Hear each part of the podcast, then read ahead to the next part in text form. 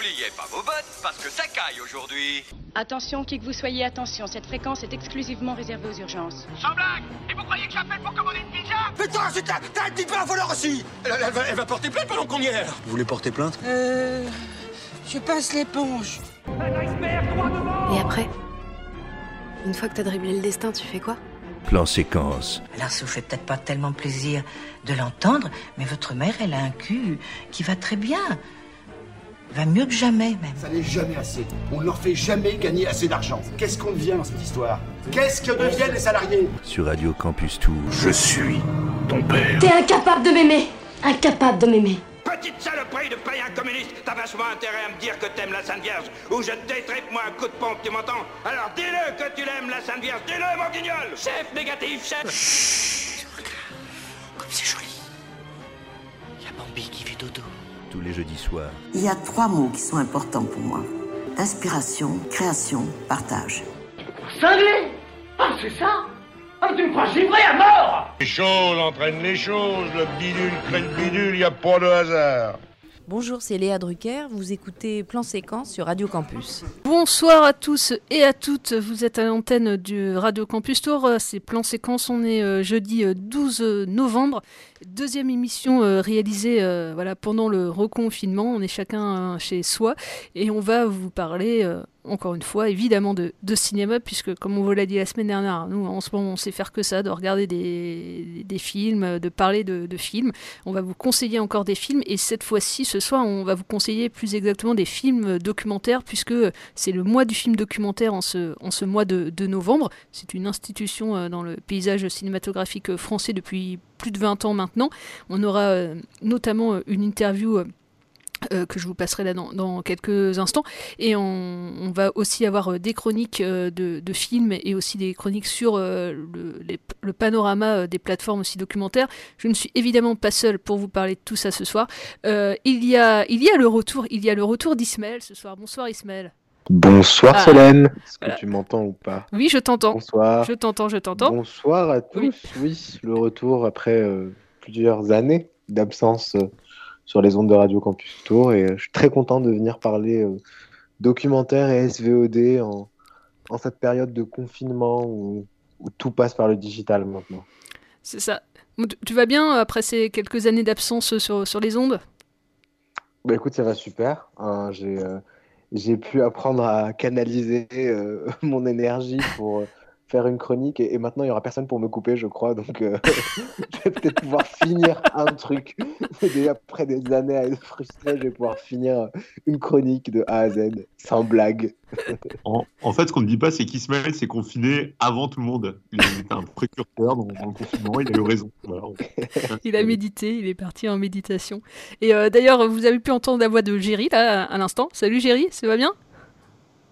Salut tout le monde, oui, ça va, euh, 37,5, donc ça va. Et maintenant, on va dire notre température avant de prendre l'antenne. Euh, et, euh, et le troisième comparse ce soir, c'est Jean-Pierre. Bonsoir Jean-Pierre. Hello, hello tout le monde. Bah écoutez, euh, moi ça va également au travail, euh, et- mais ça va. Et, C'est pas euh, le Covid, je précise. Ouais, bah, euh, pour l'instant, personne ne l'a dans, dans l'équipe, même si euh, voilà, on peut avoir des doutes puisque Charles n'est pas là ce soir, mais on vous rassure, il va, il va très bien. Euh, il n'est malheureusement euh, pas, pas parmi nous, mais euh, voilà, aucun, aucun souci, il, il travaille, donc voilà, il, il a une, une excuse. et d'ailleurs, pour la Bah. petite info, il, fait un- il est en train de réaliser, enfin de produire plus exactement, parce que monsieur est producteur quand même, un film documentaire. Je crois qu'il a mal compris la consigne en fait de l'émission, parce qu'on s'est dit on fait le documentaire et Charles il, il est allé tourner en fait, euh, un documentaire hein, voilà, dans l'émission. Et euh, alors, ce soir, euh, quand même, est-ce que vous avez quelques news? Moi, j'en ai quelques-unes, si jamais euh, vous n'avez rien, avant d'enchaîner sur, euh, sur le programme. Alors, je- Alors moi j'ai une news incroyable. Visiblement, Joe Biden a été élu président des États-Unis et Mais du coup, euh, on T'as des sources? Euh, oui, oui, oui. Non, mais du coup, c'est vrai qu'on on va aussi parler. Enfin, je pense qu'on fait, on devait parler aussi un peu des- du documentaire américain. Enfin, je sais pas si c'est toujours. euh, Si, si, si, si, euh, si, oui, oui, oui, oui, effectivement. On a, on a choisi euh, des. euh, c'est vrai qu'on on- on peut préciser, euh, on va parler de, dans une première partie en tout cas voilà de, SVOD euh, documentaire euh, dans le cadre du mois du film documentaire. Mais la deuxième partie de l'émission effectivement sera consacrée à des des documentaires américains qui nous ont marqués ou euh, voilà qu'on avait envie soit de voilà des films soit très connus soit des des, films qu'on a envie de, vous conseiller. Donc ça, ça sera dans la deuxième partie de l'émission. Et effectivement, c'était en raccord avec l'élection de Joe Biden le, le week-end dernier. Moi, j'ai un fun fact. euh, Vas-y. vu qu'on parlait de Joe Biden, bah, le film préféré de Biden, c'est Les Chariots de Feu.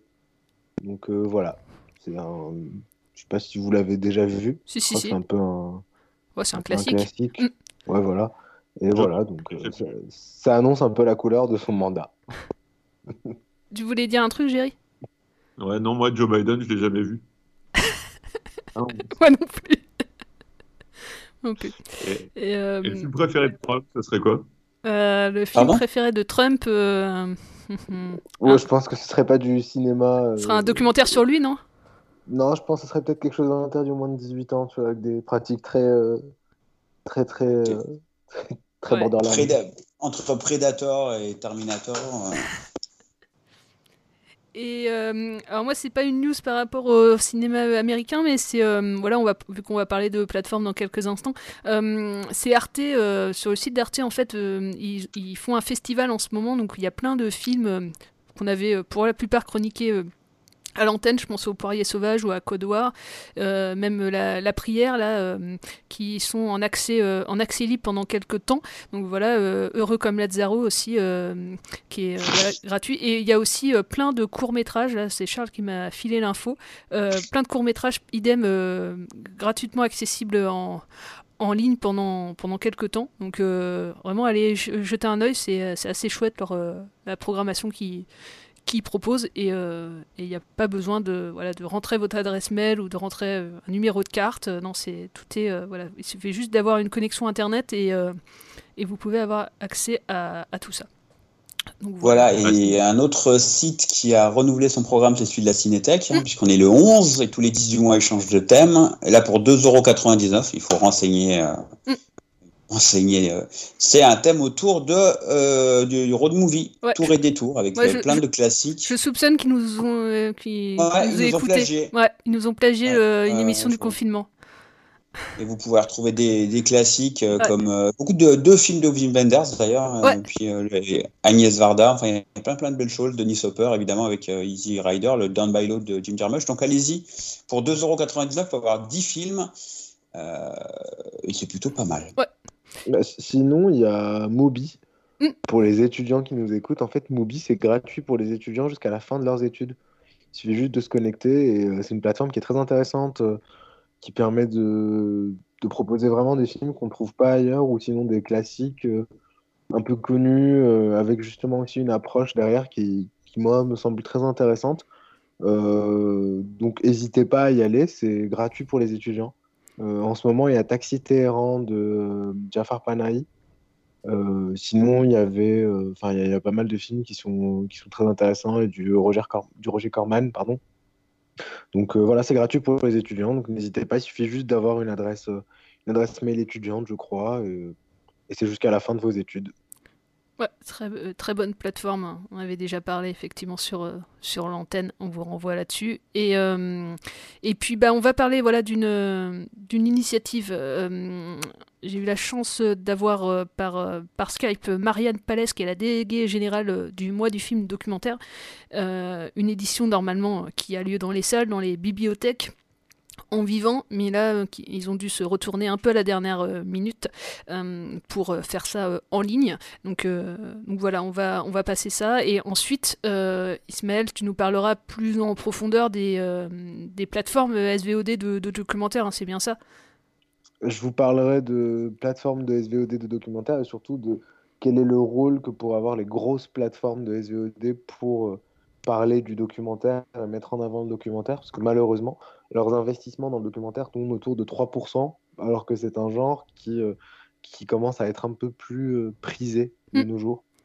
D'ailleurs, vous, allez pouvoir l'entendre, Marianne Palès, elle, parle voilà, de toutes ces plateformes, alors pas des grosses, sûrement tu vas nous parler, mais plutôt de, de Tank, euh, même de la 25e heure, de, de Benchy, de, Mediapart, qui euh, voilà, promeuvent le, le, genre documentaire, mais aussi les, bibliothèques qui font un gros gros travail de valorisation de ce genre de, de cinéma. Voilà, Marianne Palès, et puis ensuite on se retrouve. bonjour et merci pour cette invitation. Le Image en Bibliothèque, c'est une association nationale qui a peu plus de 30 ans maintenant euh, et qui accompagne euh, les bibliothécaires de, France euh, dans leur travail de valorisation et de diffusion de films, puisque depuis maintenant bien 30 ans, 40 ans, les bibliothèques n'ont pas que des livres, mais aussi des films. Donc elles proposent des films euh, en DVD ou en VOD et elles organisent régulièrement euh, des projections euh, dans leur établissement voilà, donc l'association les forme et les accompagne. Et on fait un travail particulier autour du documentaire euh, puisque on, gère une commission de sélection de films documentaires qui permet euh, un repérage dans la production récente et ensuite un achat de droits de films qui nous semble intéressant euh, à, euh, à, acquérir pour l'ensemble des bibliothèques. Et enfin, on a créé le mois du film documentaire en 2000 pour faire découvrir les collections de documentaires des bibliothèques et encourager la, la, les sorties en salle de cinéma du documentaire. Parce qu'on a vu d'année en année, on a de plus en plus de films documentaires qui sortent en salle. Il y a un catalogue assez énorme. Donc comment euh, c'est né vraiment cette idée en 2000 de créer le mois du film documentaire qui est maintenant, euh, on peut le dire, une institution aussi dans le, panel de toutes les manifestations qu'on peut voir autour du cinéma dans, l'année? Oui, c'est un vrai rendez-vous qui est euh, attendu des, professionnels et du public. C'est un rendez-vous dans l'année, c'est sûr que c'est un moment euh, qui rythme l'année pour le, monde du documentaire, euh, puisque euh, il, va y avoir beaucoup de sorties salles de documentaires en novembre, mais, euh, mais pas que, hein, il y a quand même de films documentaires qui sortent euh, tout au long de l'année. Alors, l'idée de, ce temps fort sur le documentaire, il est né euh, à la fin des années 90 avec une première édition en 2000. L'idée, c'était à la fois de valoriser tout le travail qui a été fait euh, depuis longtemps par les bibliothèques de diffusion de films et encourager les sorties salles de documentaires, sachant qu'à ce moment-là, il y avait quand même beaucoup moins de films documentaires qui sortaient en salle. Et l'idée était aussi de de, tisser des partenariats entre bibliothèques, salles de cinéma, structures culturelles et éducatives euh, euh, diverses et variées, euh, tout ça pour renforcer la visibilité du film documentaire auprès de tous les publics, sachant que une des particularités du documentaire, c'est quand même qu'il est protéiforme et, et qu'il y a des films documentaires qui sortent en salle, qui sont produits pour la salle de cinéma, d'autres qui sont produits pour la télévision, d'autres qui passent en festival et qui ont ensuite une vie euh, euh, plus ou moins euh, forte dans le, dans le réseau, on va dire, culturel. De, de, musées, de centres culturels, etc. Donc il y a quand même une diversité de, films qui ont une vie, qui ont des vies très différentes. Donc l'idée du mois du film documentaire, c'était quand même de rassembler une grande diversité de structures pour que toutes ces structures, euh, si je puis dire, collectivement, euh, rendent visible euh, le film documentaire auprès de tous les publics. Et, la force de cette manifestation aussi, on, va en, parler, mais c'est aussi le débat, la, rencontre, parce que c'est pas tout de voir des films, c'est aussi d'en discuter, donc que ce soit dans les bibliothèques ou même les salles de cinéma, bon pas cette année, mais parce que l'édition va être en ligne, on va, on va en parler, mais il y a aussi cette idée de, que le documentaire, c'est rendre curieux les gens et de discuter autour de ça. Oui, absolument. C'est vraiment, ça fait vraiment partie de, l'ADN du mois du film documentaire. Euh, effectivement, le documentaire, pour beaucoup des, films documentaires, euh, appelle euh, à l'échange, au débat, à la discussion. et on, voilà, c'était dès le départ évident, c'était vraiment une évidence que les projection euh, allait être accompagnée de, débats. Euh, euh, et, si je puis dire, le mois du film documentaire a, année après année, cultivé cette dimension-là de convivialité, d'échange, de débat, c'est vraiment, ça fait partie de ce mois du film documentaire. C'est voir des films et en parler. Et, les participants inventent chaque année des dispositifs et des façons de se réunir pour que ce soit euh, convivial et que ça permette euh, vraiment de, parler autour des films. Moi, du film documentaire, euh, c'est à la fois comme vous dites, une institution, un rendez-vous national, mais sa particularité, c'est que c'est surtout que c'est un réseau de plein de structures très diverses sur tout le territoire et que toutes ces structures, chacune, euh, donne, offre à leur, euh, à leur public un espace de, euh, un espace de découverte et aussi un espace de liberté pour donner son avis, échanger, parler. Donc c'est plein de petits espaces de liberté qui sont fédérés et que l'on porte collectivement il y aura des, diffusions, en tout cas en, ligne, et des diffusions aussi en rapport, euh, que ce soit avec les bibliothèques ou les salles de cinéma. Du coup, comment, euh, les, enfin, que ce soit le réseau des, bibliothèques, euh, c'est parce que les bibliothèques, idem, sont, fermées au, public. Comment eux, les bibliothèques, les salles de cinéma, se sont aussi emparés de ça, vraiment très rapidement, parce que voilà, il a fallu se retourner extrêmement rapidement. Oui, alors d'abord, il y a d'abord eu, un, si je puis dire, un petit coup de mou de la part du réseau euh, qui a accusé le coup. Et euh, je dois dire que nous, à Image en Bibliothèque, on se préparait un peu plus euh, psychologiquement au niveau national à cette éventualité. Et, par contre, le réseau, finalement, on s'est rendu compte que le réseau voilà, croyait beaucoup au maintien des projections. Donc il y a eu un moment, euh, il y a eu quelques jours pour accuser le coup et, il y a d'abord eu un sentiment de, ras-le-bol et, de fatigue et un souhait d'abandonner. Et puis en fait, on a vu, ça c'était assez épatant euh, là, et puis on le constate jour après jour, euh, petit à petit une remotivation d'une grande partie du réseau, avec chaque jour des gens qui viennent toquer à notre porte et qui nous disent allez, on va, on va dématérialiser, on va essayer d'organiser des diffusions en ligne. Donc nous, au niveau national, on n'impose rien puisqu'on sait que forcément ces questions de diffusion en ligne, elles sont euh, compliquée, elle suscite beaucoup d'interrogations, de, craintes chez certains professionnels sur euh, ce que ça peut impliquer euh, par la suite comme euh, habitude du public. Donc on n'impose rien, on propose au réseau de d'organiser, si, si les structures le souhaitent, des diffusions en ligne. Et là, c'est vrai que c'est en ce moment, on recueille les souhaits, les, les, les, séances dématérialisées qui s'organisent euh, euh, maintenant. Euh, donc, on a pris la décision de continuer le mois du film documentaire de façon exceptionnelle jusqu'à fin décembre pour permettre à toutes ces structures qui, qui, se, qui se réorganisent d'avoir le temps de dématérialiser leur, euh, leur programmation, d'organiser des rencontres avec des cinéastes en ligne, etc. Donc euh, là, le, mois du film documentaire va durer jusqu'à la fin de l'année, exceptionnellement.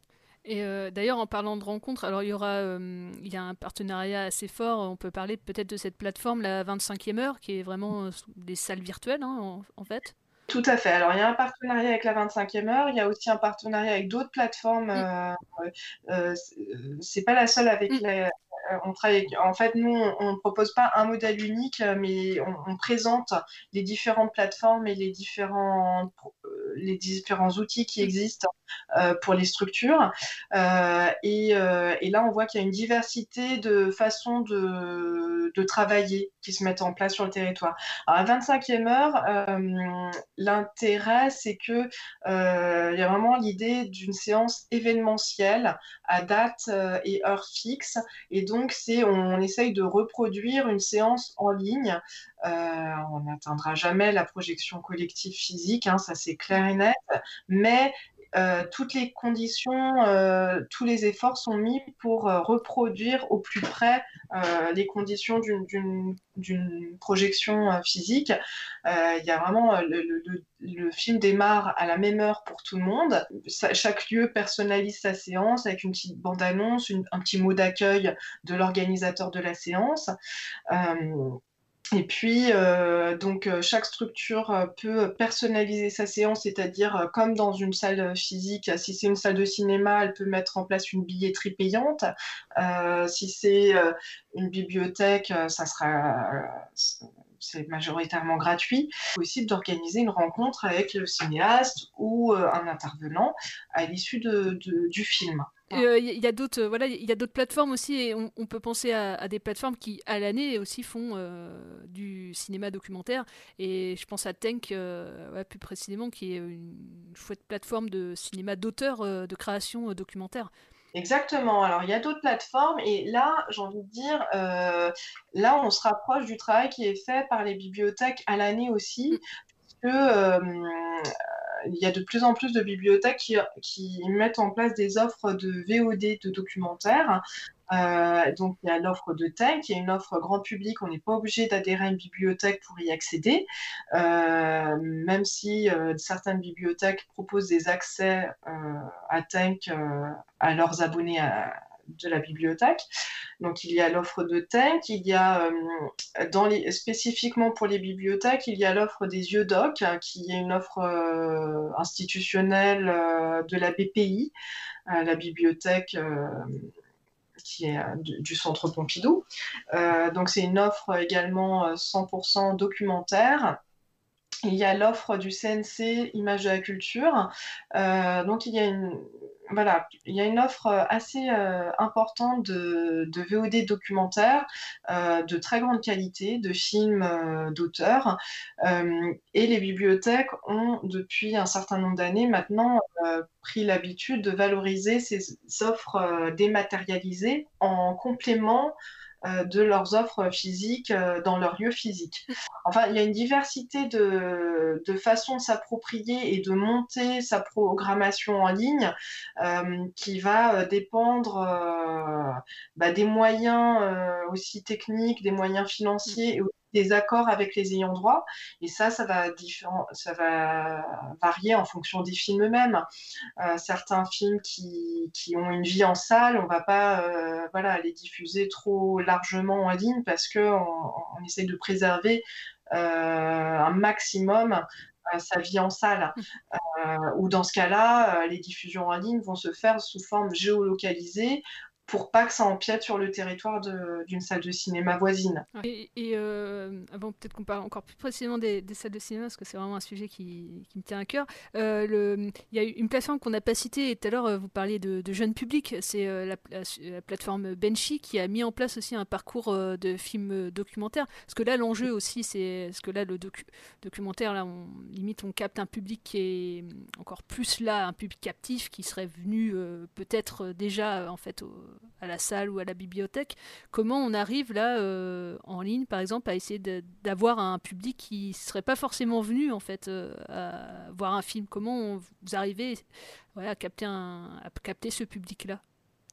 Oui, euh, c'est une excellente question. En fait, avec, avec toutes ces questions, avec tout ce confinement, on est ramené à vraiment à nos fondamentaux à des questions euh, fondamentales finalement de comment toucher le public, comment euh, montrer les films, etc. alors là, moi c'est vrai que j'ai pas de, de, de, recette magique et on, justement, on, ça va être aussi tout l'intérêt de cette édition qui est vraiment finalement assez expérimentale et, qu'on voit aussi comme un dispositif. voilà, je, pense qu'on aura beaucoup de, leçons à tirer de cette édition sur les pratiques à faire perdurer ou non. Euh, mais comment toucher le public? Alors, euh, il y a plein d'expériences diverses et variées.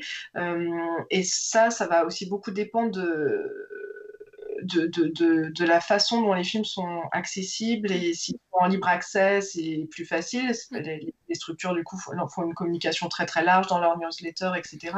Certaines diffusions sont sur mot de passe et restreintes à certains publics, donc il y a une communication large, mais les gens doivent s'inscrire. Euh, le fait de vous parler de la, la plateforme Benchy, oui, c'est tout à fait un partenariat aussi qui nous tient à cœur puisque euh, les jeunes publics, c'est quand même, euh, c'est vraiment c'est le public de demain, donc c'est très important de, le toucher. Et, et, effectivement, c'est quand même un, point sensible pour le documentaire, puisque les, jeunes publics sont plutôt habitués à découvrir, enfin, à voir du cinéma de fiction. Et l'effort qui est fait par la plateforme Benchy est pour nous très appréciable parce qu'il nous permet vraiment d'aller toucher des, tout jeunes spectateurs euh, qui peuvent peut-être euh, ensuite euh, arriver dans les séances physiques du mois du film documentaire, parce qu'il y a quand même chaque année beaucoup de, plus en plus de, de séances jeunes publics dans le cadre du mois du doc. Donc ces partenariats avec des plateformes comme euh, celle-ci sont importants. Euh, et puis euh, ensuite toucher de nouveaux publics, ben, on, mise beaucoup là sur la communication numérique, sur les, médias qui pourront, je l'espère, relayer l'information comme vous. et effectivement, les mailings, des réseaux sociaux, voilà. C'est sûr qu'avec les projections physiques, il y a un travail de de, si je puis dire, de, local qui est fait, qui mm. dépasse pleinement le numérique et qui là est un petit peu, euh, qui est complètement coupé. Euh, les, structures participantes au mois du doc sont très ancrées dans leur territoire, dans leur euh, et donc ont, un lien avec leur public, sont en lien permanent avec leur public. Donc il y a un échange humain quotidien qui fait que le public se construit de cette façon-là. Là, étant donné que les lieux sont fermés, euh, le bien se fait par, euh, par le numérique, par le site internet, par les réseaux sociaux. Euh, et, bon, c'est sûr qu'on passe beaucoup par le numérique, donc avec les, questions que ça peut soulever. C'est là la mission de service public qui est, qui est rendue, c'est à la fois une mission de service public culturel, mais aussi social c'est aussi euh, un moyen de s'assurer que leurs publics euh, ne sont pas non plus trop dans une situation d'isolement euh, trop importante. C'est primordial. Bah, très bien. Est-ce que vous voulez nous dire un, coup de cœur que vous avez, des films à nous, à nous conseiller? Ah, alors, bah, déjà, je, je, ne peux que vous encourager à suivre les, les projections en ligne du film Overseas. mais il y en a beaucoup d'autres à suivre. Mais vous me demandez un coup de cœur, je, vous cite celui-ci qui, qui a fait l'ouverture nationale du mois du film documentaire, euh, qui est de la cinéaste Sung Yoon, euh, qui euh, voilà, parle, qui est un film remarquable, par, tant par sa forme que par son sujet. Euh, qui parle de, des situations de femmes euh, philippines euh, qui sont formées pour partir travailler en tant que domestiques dans le monde entier. Et donc, le film suit leur période d'apprentissage qui est absolument, enfin, et pas, voilà, qui, qui, qui dévoile finalement des conditions, des conditions de travail qui les attendent euh, qui sont absolument abominables. Euh, donc c'est un sujet euh, très très fort qui est remarquablement bien filmé par Yoon. Il y a aussi une séance prévue fin novembre par l'agence cyclique en centre Val-de-Loire. C'est chez nous ça en plus. Voilà, c'est chez vous. En mardi 17 novembre, rendez-vous sur le site de Cyclique ou sur leur Facebook. Eh ben, merci beaucoup à vous. Merci à vous. C'est de suivre l'événement. Merci beaucoup. Tous les jeudis soirs sur Radio Campus Tour, plan séquence, une émission sans coupe, une émission d'un seul mouvement, d'un seul tenant, une émission d'un seul souffle. Plan séquence, une émission qui glisse, une émission qui chemine lentement, d'abord dans les oreilles, puis dans les cœurs et les âmes. Sur Radio Francus. C'était. Pardon Merde, merde, excuse-moi. J'ai merdé de retour euh, dans plan séquence sur le 99.5 FM euh, Radio Campus Tour et comme annoncé euh, avant voilà l'entretien avec Marianne Palès, je vais laisser la parole à, Ismaël pour voilà, nous parler du genre documentaire mais vu à travers les, grosses plateformes de, cinéma, de cinéma en ligne. À toi Ismaël. Merci Solène. Quand on entend parler de cinéma documentaire, on pense souvent aux docu qui passent sur France TV en deuxième partie de soirée ou encore au au dimanche passé à comater devant les documentaires animaliers. Euh, mais c'est le cinéma documentaire. C'est bien plus que le frère mal aimé de la fiction. Il faut aussi dire que le cinéma, à sa création, il n'a pas dé débuté immédiatement par la fiction, mais c'était plus un rôle de documenter la vie et, il a eu cette vocation-là, raconter des histoires, mais des histoires réelles. Et que le documentaire, ne se contente pas uniquement de partager une observation comme on pourrait le penser quand on associe ce, genre-là au cinéma, mais c'est plus un point de vue, une analyse qui vous permet de découvrir quelque chose, mais aussi de vous forger votre propre avis. Et dans un monde où le contenu est roi, où, euh, où, on a de plus en plus de choix à chaque fois sur toutes les plateformes, moi je me retrouve souvent à devoir choisir euh, entre 50 000 films et euh, c'est très frustrant.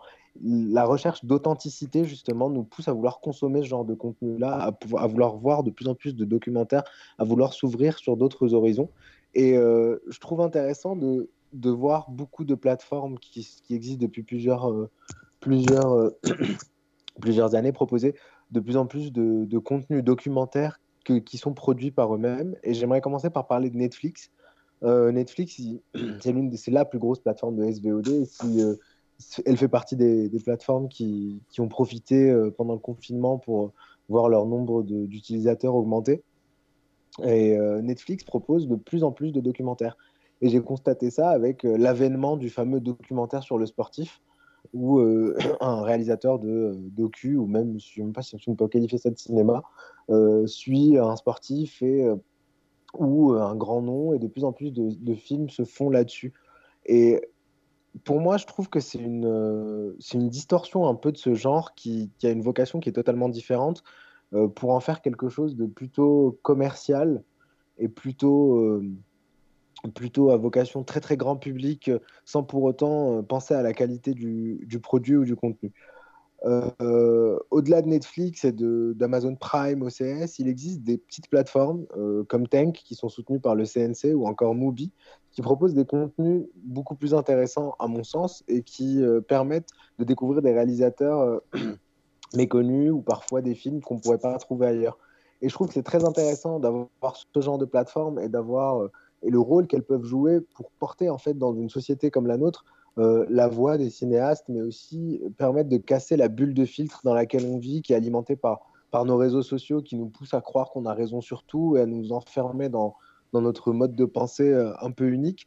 Et euh, ces, ces plateformes-là, en fait, elles ont besoin d'utilisateurs, elles ont besoin de gens euh, qui pourraient euh, aller, euh, aller voir des films, parce que plus vous allez voir de films documentaires, plus forcément euh, on va s'orienter vers la création de ce genre-là et plus il y aura de plus en plus de réalisateurs qui pourront, qui pourront expérimenter dans ce sens-là. Beaucoup de réalisateurs euh, de fiction ont fait du documentaire, euh, Chantal Ackerman par exemple.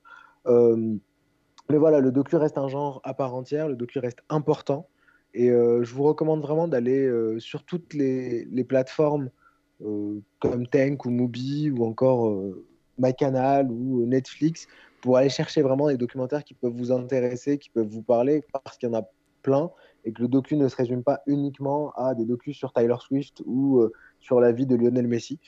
Euh, donc voilà, n'hésitez pas à fouiller sur Tank ou Mubi ou n'importe quelle autre plateforme de SVOD.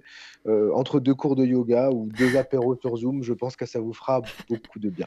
Et, toi, dans, toutes les plateformes que tu cites, il y a un documentaire que tu as vu récemment que tu voudrais conseiller aux, auditeurs? Euh, J'avais vu, c'était pas récent, j'avais vu euh, le docu de, de Pardon, qui est très vieux, on en a très très vieux même, sur MyCanal, 12 jours. Ouais, ouais il est vieux, oui, enfin il, il est vieux, ouais. il date de 2017 je crois, ouais. ou 2018. Mm. Mais sinon, ils avaient, il y avait, il y avait une il y avait un petit volet de pardon où ces films étaient dispo sur, euh, sur OCS et je trouvais ça très intéressant. Mais Canal, je trouve qu'ils sont, ils sont assez bons sur le docu parce qu'ils ont vraiment, une, avec OCS, une, une bibliothèque de documentaires assez intéressante. C'est pas une petite plateforme, mais je trouve que c'est plus intéressant que Netflix qui va te proposer des, des gros, gros docus ou qui font plus de l'entertainment destiné, à mon sens, à, à ce qu'était la télévision avant. Hmm. Donc euh, voilà, 12 jours, moi je le conseillerais, j'avais beaucoup aimé, ouais. euh, je trouvais ça très touchant, très émouvant. Euh, sinon, en ce moment, il y a 2040. je sais pas si vous avez vu. Ah non, j'ai pas. ouais, enfin, je, je, vois de quoi tu parles, mais je l'ai pas vu encore.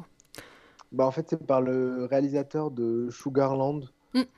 Damon, je me rappelle plus ouais, du nom. Plus... Mm. je crois qu'il C'est Damon Gamo. Et euh, en fait, il a fait un film où il se projetait justement pour voir les solutions qui existent de nos jours pour limiter le réchauffement climatique euh, et tout ce qui était euh, lié justement à, tout ce qui n'est pas durable et à l'environnement. Et euh, il s'est projeté en 2040 avec euh, quelle serait la vie de sa fille si on utilisait toutes les solutions qu'on avait de nos jours.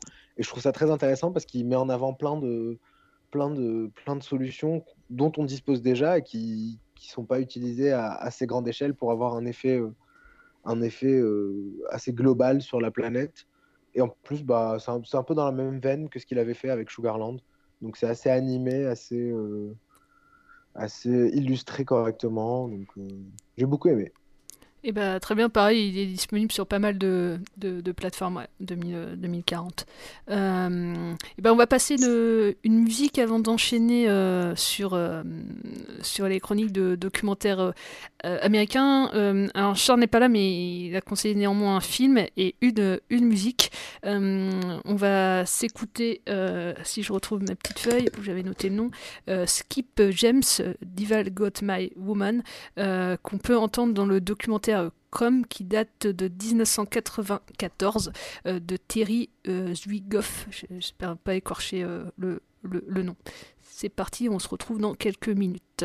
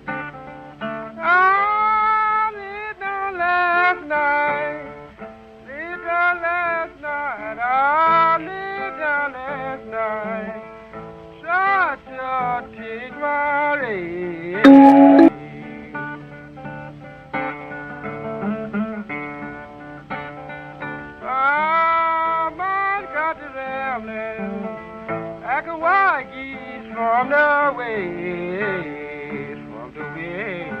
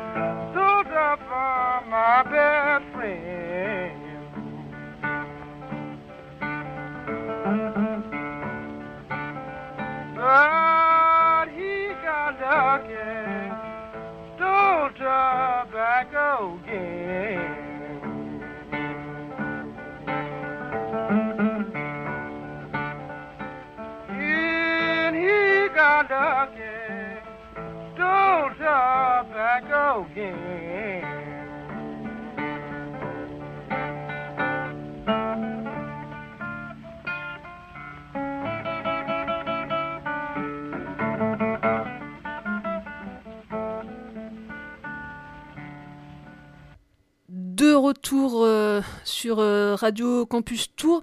Euh, donc, comme annoncé euh, avant la coupure euh, musicale, on va parler de, films américains, de documentaires américains qui nous ont un peu marqué dans notre cinéphilie. Enfin, moi, en tout cas, j'en ai choisi un qui m'a beaucoup marqué. Qui veut commencer? Géry, Jean-Pierre, ne vous bataillez pas. Je Bah, choisis. Allez, je, je- je me lance. Allez, vas-y, Géry. Alors tout à l'heure, on parlait de, Netflix. et des documentaires. Donc, j'ai choisi un documentaire justement qui est sur cette plateforme. un documentaire très intéressant que j'ai regardé fraîchement aujourd'hui.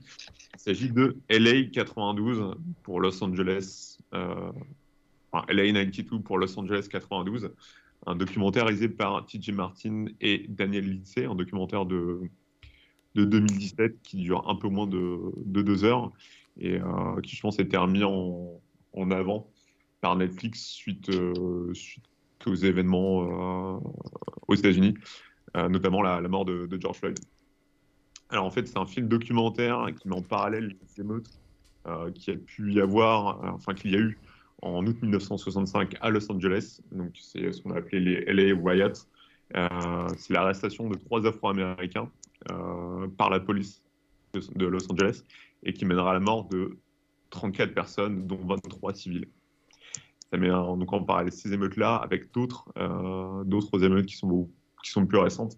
Celle de 1992, d'où le titre LA 92, euh, suite au passage à tabac de Rodney King par quatre policiers du LAPD, LAPD pour Los Angeles euh, Police Department, euh, qui a subi le coup de une cinquantaine de coups de matraque ainsi que l'usage du taser euh, alors qu'il était à terre lors d'un contrôle de police.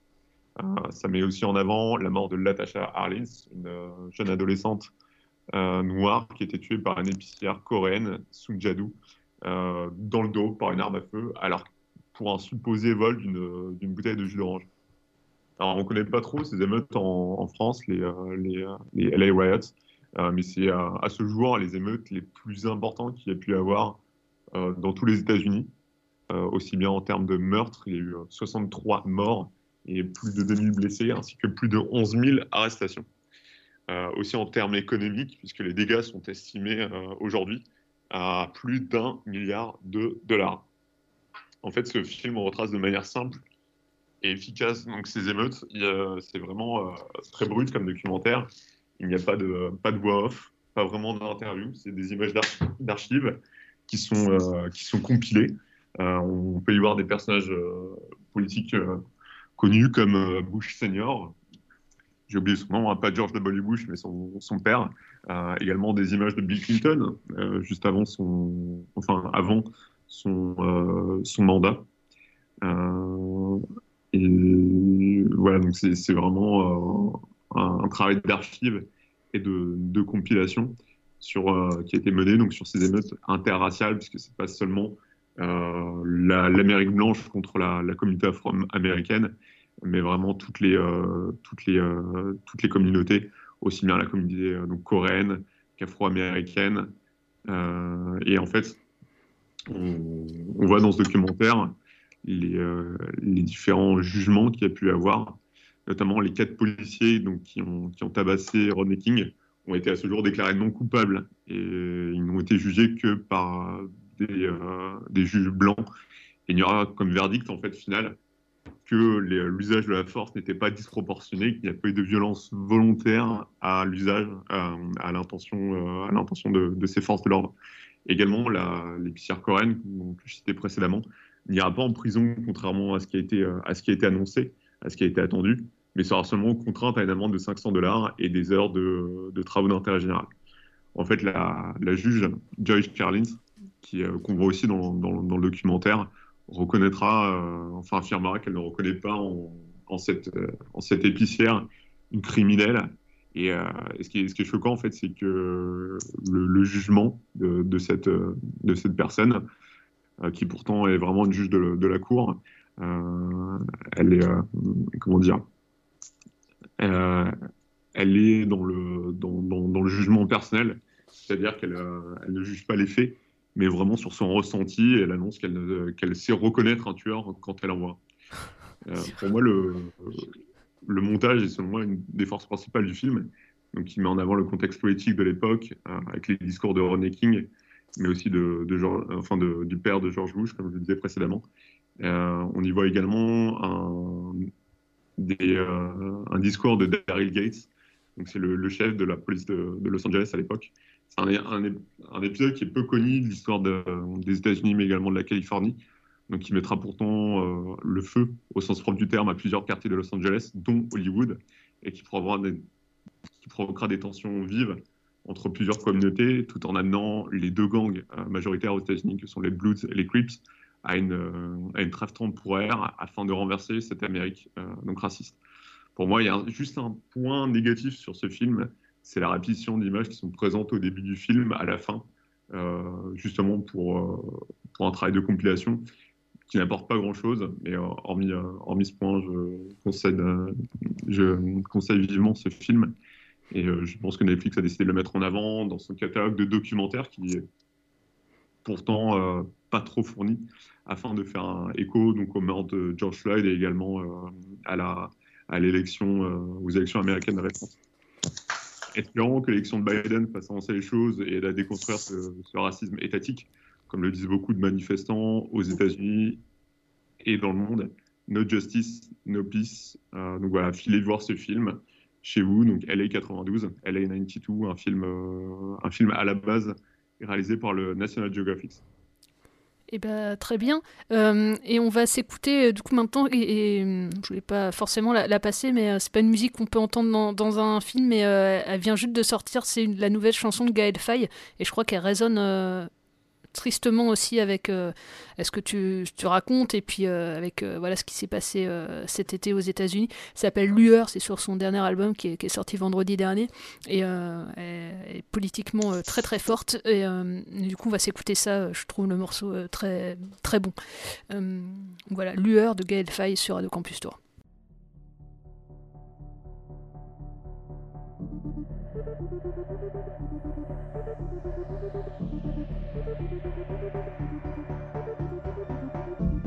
Éteignez les lumières, je viens chanter mes pogos sur les rails de l'enfer.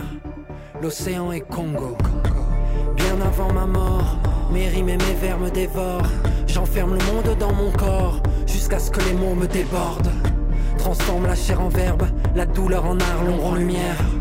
J'ai traversé les mers, j'en ai pleuré des rivières. Vous finirez seuls et vaincus dans vos délires de sang impur. Et la haine que vos bouches écument n'aura plus pris sur nos vécus. Ronronne l'histoire et elle cale les cales enchaînés dans bateaux faits d'un bois, fait d'un arbre où l'on pend d'étranges fruits distillés et broyés, des cadavres empilés, des pelletés de charniers. Regardez les exodes, papillons volent et voguent. Regardez devant l'homme comment Dieu se dérobe, comme il pleure en tornade nos ruines et nos guerres, comme il pleure chaque soir un soleil incendiaire. Je peux plus respirer leurs genoux sur mon cou, leur permis de tuer. Le réel est violent comme une jungle à caler, un Congo océan, tant d'offenses à laver.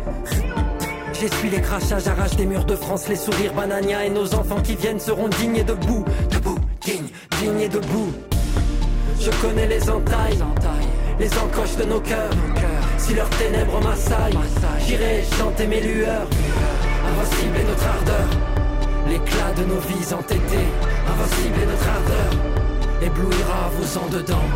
Invincible est notre ardeur, l'éclat de nos vies entêtées. Invincible est notre ardeur, éblouira vos en dedans. Bonjour, je suis Dario Argento et de grands saluts à Radio Campus. Voilà, de retour dans, sur Radio Campus Tour et pour euh, terminer euh, du coup euh, cette émission, enfin deux chroniques et on va commencer par celle de, de Jean-Pierre euh, sur un, immense, si ce n'est peut-être le plus grand, euh, Ah. ré- réalisateur de documentaires américains.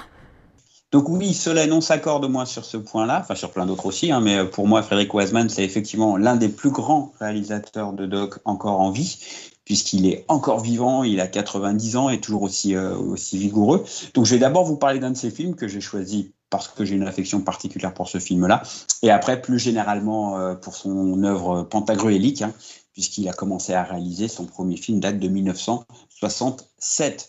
Je vais vous parler de Boxing Boxing Gym, qui est un documentaire assez ramassé d'ailleurs pour Frédéric Wiseman, hein, puisqu'il ne dure que 91 minutes, qui date de 2000. euh, oui, oui, oui, mais j'en parlerai tout à l'heure.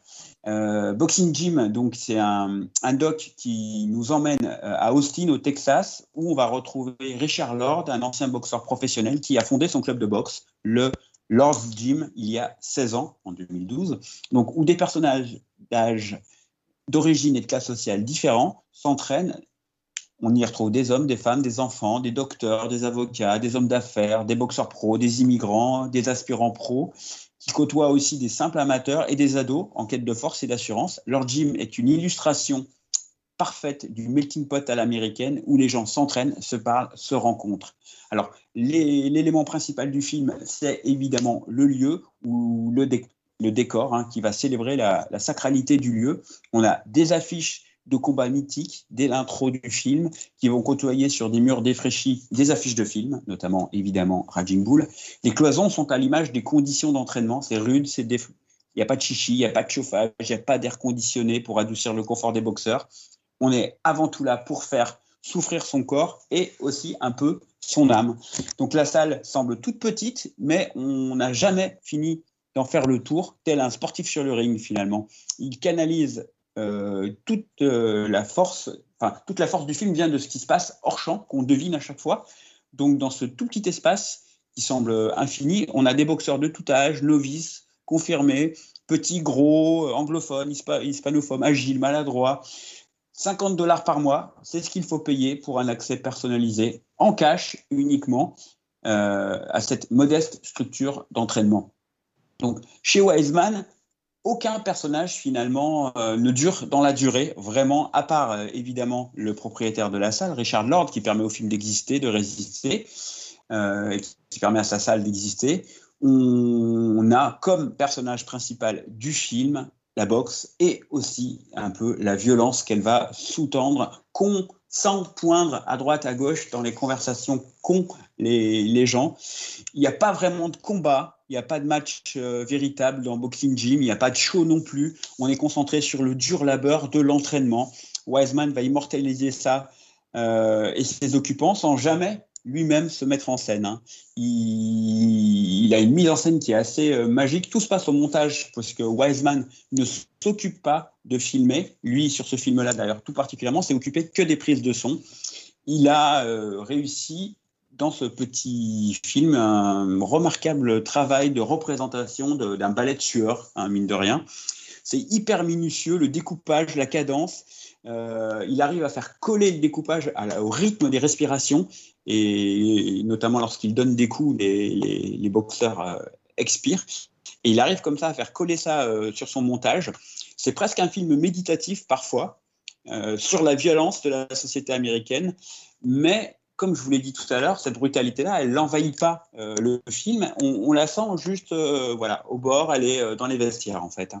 C'est, euh, comme je disais, un film incroyablement ramassé pour Wiseman, 91 minutes seulement. Il faut dire qu'il a quand même tourné pendant six semaines. Il a amassé 150 heures de rush, qu'il a détricoté, assemblé, composé pendant sept mois. C'est sa façon de travailler, en fait. Wiseman pose sa caméra, son caméraman filme, et ensuite il va passer du temps à tout monter.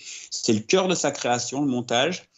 C'est l'élément central de la représentation, notamment sur ce film. Alors, pour parler du cinéma de Wiseman, on parle beaucoup de cinéma vérité, euh, il n'aime pas du tout ce terme-là. Hein. Il l'a d'ailleurs dit à plusieurs reprises. Il le trouve assez pompeux. Il n'aime pas non plus l'expression cinéma direct.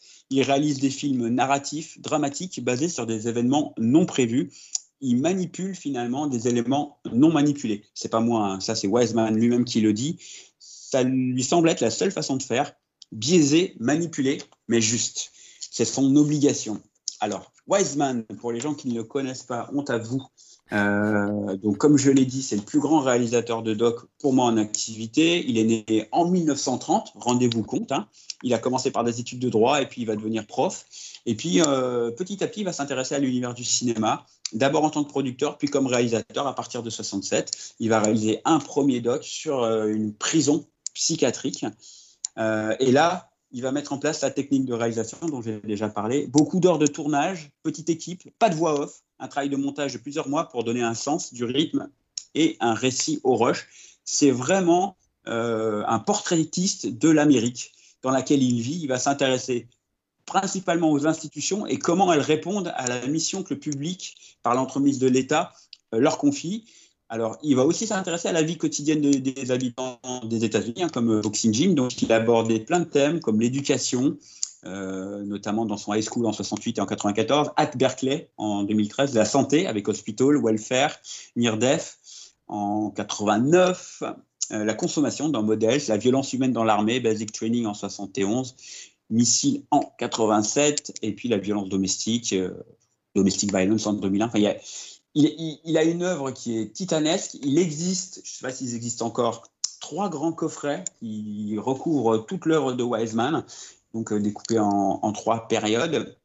C'est vraiment un chroniqueur hyper prolixe de la vie américaine. Il a tourné à trois reprises en France, à la Comédie Française en 96, au Ballet de l'Opéra en 2009, et il a même consacré un doc au Crazy Horse en 2011. D'ailleurs, Wiseman a été victime un peu du confinement, puisqu'il avait sorti son, son City Hall, euh, 4h32 quand même, hein, de film euh, sur la mairie de Boston, qui est sorti le 21 octobre et qui était en cours de projection au studio et qui s'est arrêté euh, comme ça. Mm. Et pour euh, les gens qui s'intéressent un peu à lui, il y a le numéro d'octobre des Cahiers qui lui a accordé sa couve et qui a fait un très très beau dossier que je vous recommande euh, sur euh, ce grand petit bonhomme, parce qu'il est tout petit, euh, du, cinéma documentaire. Il est juste magique.